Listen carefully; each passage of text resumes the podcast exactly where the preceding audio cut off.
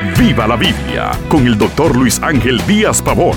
Abra las escrituras y acompañe al pastor en su estudio, porque la Biblia es para vivirla. Fui sorprendido por la petición de una mujer en Puerto Montt, Chile. Por favor, dijo ella, ore para que mi esposo no trabaje tanto. El pobre se está matando.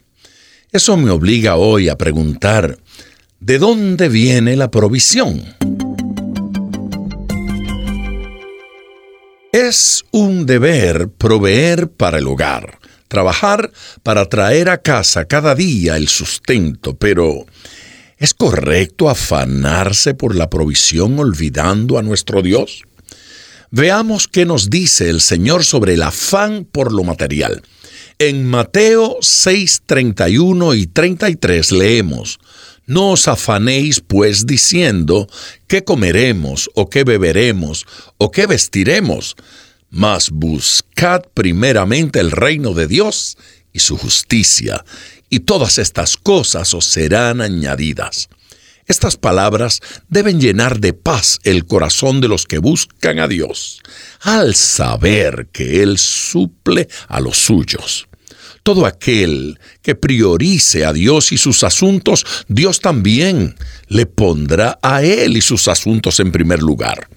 Por esto, no hay necesidad de que el afán haga nido en nuestros corazones.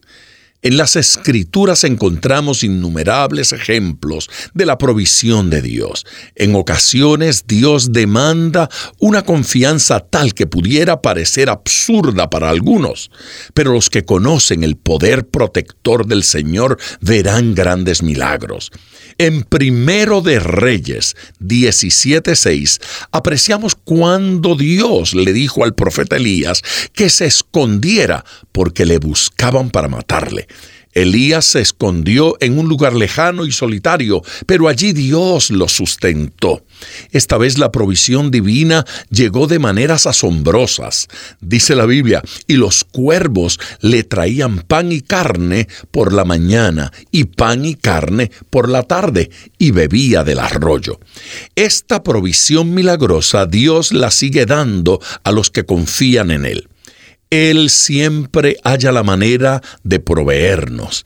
Y aunque es también su voluntad que cada uno trabaje responsablemente por su sustento, podemos estar seguros que cuando nuestro brazo humano no sea suficiente, su poderosa mano estará extendida con la ayuda oportuna. Cuando hemos vivido una vida bajo la dependencia de Dios, tendremos testimonio de su cuidado y provisión, no solo para nosotros, sino también para los nuestros. En el Salmo 37, versículo 25 podemos leer, Joven fui y he envejecido, y no he visto justo desamparado, ni su descendencia que mendigue pan. Seamos responsables cada día trabajando para el vestir y el comer. Pero nunca pongamos nuestra confianza en nuestra provisión, porque ésta puede fallar. Los que confían en el Señor saben que nada les faltará. El Salmo 23.1 nos confirma, Jehová es mi pastor, nada me faltará. Como el pastor diligente que cuida las ovejas, así es nuestro Dios. Quizás no tengamos todo lo que deseamos, pero sí tendremos todo lo que necesitemos. Es importante, empecemos a tener presente de dónde viene la provisión y confiemos en la fuente divina. Tenga presente, ponga todo su corazón al estudiar las escrituras, porque la Biblia es para vivirla. Acompañe regularmente al doctor Díaz Pavón en su estudio personal de la Biblia. La experiencia de décadas de ministerio de la palabra son vertidas en cada jornada. Usted puede adquirir copias de esta enseñanza visitando nuestra página web www.diazpavón.com. Esté atento, participe en nuestro próximo estudio y viva la Biblia.